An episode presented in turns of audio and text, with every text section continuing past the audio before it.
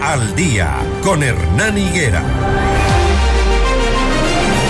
Las 6 de la mañana, 50 minutos, 6 de la mañana, 50 minutos. Cinco de los siete ex vocales destituidos del Consejo de Participación Ciudadana y Control Social están pidiendo a la Corte Constitucional que modifique el auto de verificación de cumplimiento de sentencia con el que se los destituyó y se los deje volver a sus cargos. El expresidente Hernán Ulloa presentó un escrito de aclaración en el que pide se deje sin efecto la decisión de destitución en su contra y disponga otras medidas para designar al vocal del Consejo de la Judicatura como la determinación de nuevos plazos. Doctor Hernán Ulloa, buenos días, bienvenido. Ahora sí ya quieren nombrar presidente de la Judicatura. Muy buenos días. Muy tarde. Muchas gracias por la invitación.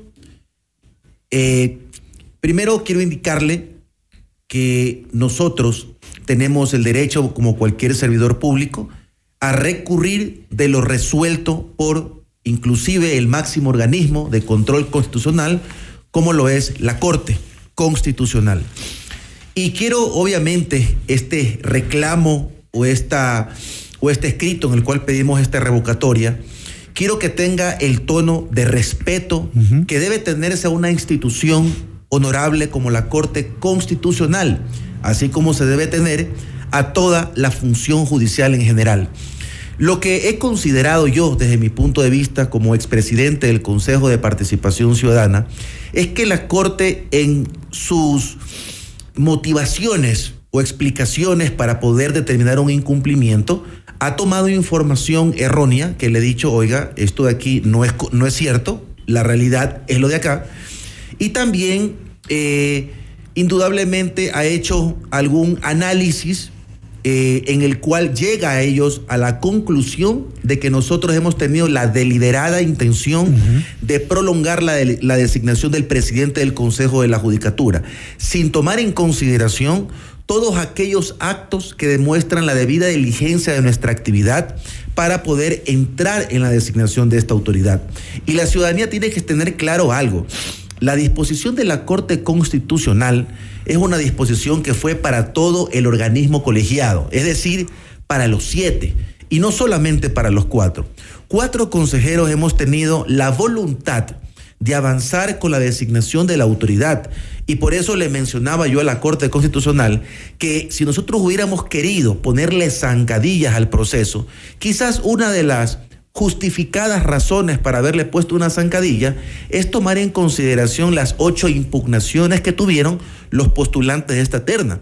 Nosotros hicimos un análisis si era pertinente o no pertinente aceptar estas impugnaciones, porque aceptando las impugnaciones el proceso iba a caer en el limbo, ya que igual hasta el 3 de febrero, el 3 de enero, tenían que pedir licencia a los consejeros anteriores.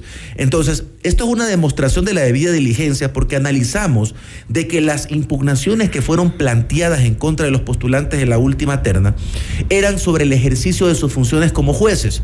Y cuando usted resuelve como juez, siempre va a estar una parte inconforme y esa parte no puede a usted restarle en lo absoluto legitimidad o probidad indicándole que ha fallado en contra y por esa razón no merece estar dentro a de la usted la Corte Constitucional lo acusa de eh, descalificar a dos candidatos de la tercera terna, de requerir indebidamente una nueva terna a la Corte Nacional de Justicia, de abstenerse de votar por Luis Rivera, entre otros hechos, según la Corte Constitucional. A la ex candidata, a la, a la ex consejera y actual candidata a la reelección, Iveda Estupiñán, eh, la la acusan de, no haber estado en, el, en la sesión, a otros de haber pedido permiso, vacaciones, permisos médicos. Me gustaría que vaya uno por uno indicándome las razones que la Corte que la Corte ha indicado como razones de incumplimiento para yo expresarle por qué razón no es así, que es básicamente lo que le mencioné en el escrito. Una de esas razones, y pienso que es la más delicada, es no haber votado por uno de los candidatos eh, o por un candidato específico dentro de la votación. Y yo lo que le expongo a la Corte Constitucional, que esto me parece grave. ¿Por qué razón?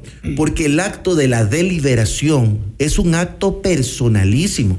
A mí no me puede exigir un comunicador ni un compañero consejero o combinarme a que yo vote por determinada persona. Quien le habla aquí, Hernán Ulloa, dentro del proceso de deliberación, votó por uno de los candidatos, el que yo creía desde mi punto de vista que tenía la mayor experiencia y solvencia en los procesos de administración pública, porque el presidente del Consejo de la Judicatura tiene que ir a ejercer funciones administrativas y no funciones jurisdiccionales. Y esa persona demostró, el candidato uno, desde mi punto de vista, el doctor Terán, que tenía estos requisitos y complementos.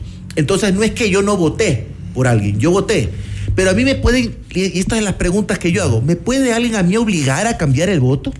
Para yo poder eh, entrar en este consenso. ¿Por qué se abstuvo de votar por Luis Rivera? Porque ya había... Eso habría dado paso a la elección. Porque ya había votado por otro candidato. Yo no puedo mantenerme incoherente en, el acto y cambiar, y, cambiar eh, eh, a conveniencia de uno o de otro. No se puede en lo absoluto, hasta por respeto a los mismos postulantes. Usted inicialmente había dicho que iba a acatar la decisión de la Corte Constitucional. ¿Por qué ahora ya no? Lea mi mensaje. Yo dije acepto porque soy un hombre respetuoso. Yo he exigido a otras entidades que respeten la decisión judicial. La estoy respetando. Pues no me he tomado el edificio del Consejo de Participación Ciudadana para mantenerme en el puesto. La estoy aceptando la decisión y pongo claramente en mi mensaje, no la comparto.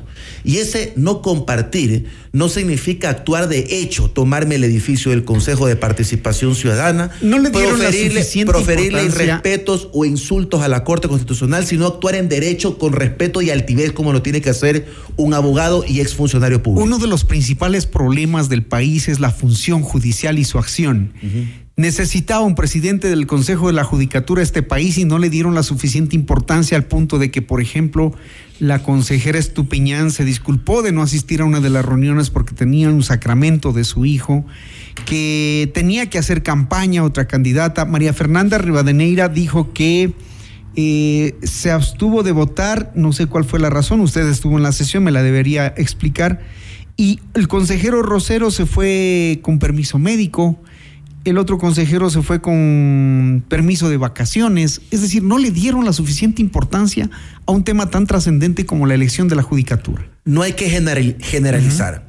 Cuatro consejeros, aunque uno de ellos en alguna sesión pidió un permiso por cualquier circunstancia, pero cuatro consejeros fuimos los que avanzamos en el proceso de designación de esta autoridad. Los cuatro consejeros, María Fernanda Rivadeneira, Ibe de Estupiñán, Francisco Bravo y Hernán Ulloa.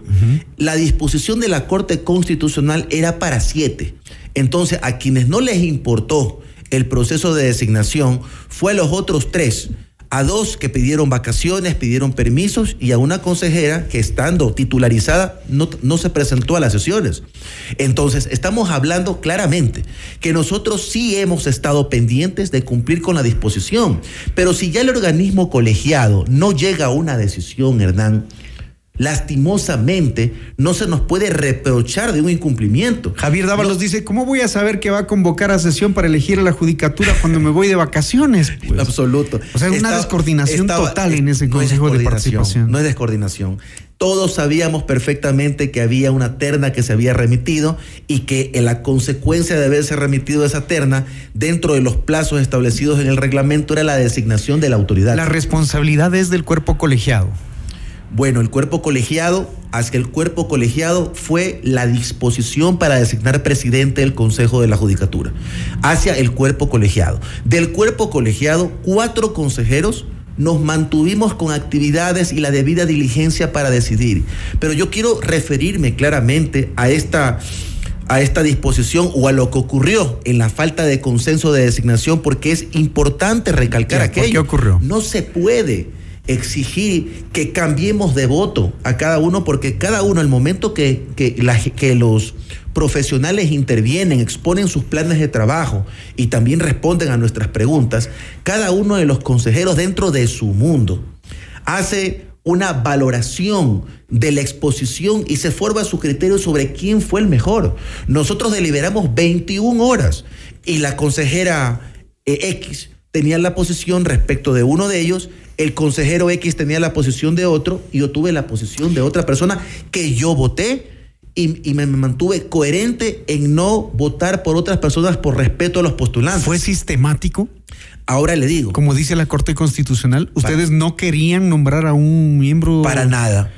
¿Tenían algún interés? En lo absoluto. ¿Querían una nueva terna? En lo absoluto. Mire, mire Hernán. ¿Querían poner a alguien, no sé? Las dos primeras ternas fueron remitidas por el presidente de la Corte Nacional sin el pedido del Consejo de Participación Ciudadana. Ese es un requisito elemental para poder continuar con un proceso de designación, porque cualquier otra autoridad no puede a nosotros marcarnos la cancha. ¿Para en qué quieren volver, doctor Ulloa? ¿Para qué quieren volver si ya tuvieron la oportunidad? Hoy el, el- el Consejo de Participación está en acefalía, nadie lo dirige, no existe prácticamente este rato. Bueno, porque nosotros hemos pasado por un proceso injusto político, porque nosotros hemos, hemos pasado por una afectación institucional y todo eso viene a, digamos, a afectar el- las actividades del Consejo de Participación Ciudadana.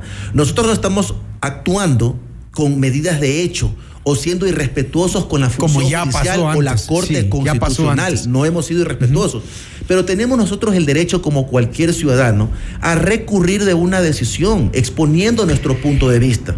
Respetuosamente. en Ahora derecho. ustedes dicen que la Corte Constitucional debería darles un plazo para nombrar al presidente de la Judicatura.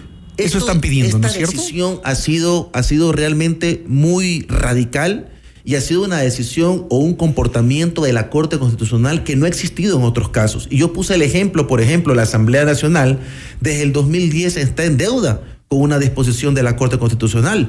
En el 2019, el doctor Hernán Salgado, quien salió a mencionar en un medios que deberíamos ser destituidos, él en una acción de incumplimiento declarada a la Asamblea Nacional del Ecuador, él, siendo tan, tan radical en su posición, le otorgó un plazo, el plazo de un año a la Asamblea Nacional para que pueda cumplir con, hecha- con, con dicha sentencia. Y hasta la fecha, ¿qué es lo que dice la Corte? Que ni siquiera le han remitido un informe de sus actividades. Entonces, ¿por qué? Y por el qué Consejo de Participación ¿Por nunca qué? demostró armonía, nunca demostró eh, trabajo en accionar conjunto. No importaba si estaban cuatro, cinco, si estaban siete, si estaban dos, daba lo mismo. Eh, eso lo hacían a nombre de la institución del Consejo de Participación de- y el voto suyo no era dirimente del, del Hernán. presidente, eso se evidenció. Hernán, había, había una afectación a la institución con los procedimientos políticos que buscaban sesgadamente censurar a cuatro consejeros que obviamente no estaban al mando y ni dirección del poder político. Y por otro lado también había una debilitación en la democracia interna porque adentro solamente cuatro consejeros somos los que trabajamos y otros tres no participaban en las sesiones. Y no solamente me refiero a la designación del vocal del Consejo de la Judicatura, sino en todas las otras actividades y competencias que son del Consejo de Participación Ciudadana. Por eso yo exhorto a la Corte Constitucional que habiendo tomado una medida radical como la que tomaron, vean sus antecedentes en sus actuaciones, este, enmarquémonos dentro del derecho, dentro de la prudencia, dentro de la defensa de la institucionalidad, como siempre ha sido la característica de ellos, y revoquemos esta medida.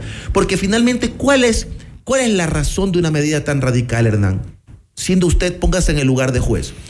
La razón de esto. Yo estaría cansado de tanta telenovela Hernán, en el Consejo la- de pero- pero escucha, Ciudadana. pero en escucha, realidad. Pero usted iba a desaparecer al Consejo o iba a buscar armonía. Da igual, porque No, los no. casos de, le- de corrupción se les pasaron por las No, galletas Hernán. mientras están ocupados de otras Hernán, cosas. mire, Hernán. Tan simple como eso. Usted tiene que ponerse en el lugar de juez y tiene que ponerse a pensar que si va a tomar la decisión de destituir a todo el cuerpo colegiado, es porque usted tiene un plan de que con los suplentes el cuerpo colegiado inmediatamente pueda trabajar y no Usted quede... no convocó a los suplentes, doctor Perdón, y Ulloa. Esa es otra de las razones Esa que es otra de las razones por las que la Corte Constitucional les dice hasta allí. se da cuenta, existe un problema. Que, y ese problema lo ha causado una mala información en la Corte Constitucional. Yo les estoy indicando a ellos que les pido que me aclaren de dónde salió esa información, porque el día 19 de enero yo les presenté un escrito a la Corte Constitucional indicándoles que a partir del 4 de enero comencé a convocar a las sesiones y aún estando en el cuerpo, el cuerpo colegiado por Porque la ya veían venir la decisión de la Corte Constitucional. Doctor Eh, Hernán. me he robado cuatro Sí, minutos de mis por- compañeros del siguiente programa. Eh, eh, voy a invitarlo a que sigamos conversando de este tema y veamos qué decide la Corte Constitucional. Respeto, prudencia y por favor, si nosotros hem- hemos sido destituidos, la idea es que el organismo colegiado pueda completarse inmediatamente. Porque este momento, ¿qué razón tiene habernos destituido si el organismo colegiado está acéfalo? Literal, no existen consejeros para poder tomar decisiones. Y la ciudadanía Las diría, da de igual si están o no están. Claro, Las se afecta la comisiones ciudadanas de institucionalidad. Las comisiones ciudadanas de selección se encuentran paralizadas porque no se puede asignar a las autoridades. No hay autoridades del Consejo que Igual cuando estaban no se pudo. No se- Falso. no se pudo, perdón, no se pudo. falso. Eso es falso. No se designó una autoridad por consenso, pero todos los procesos de designación, aún con cuatro personas, estaban avanzando. Bueno, esperemos qué decide la Corte Constitucional al final. Gracias, doctor Hernán acá en los estudios de FM Mundo.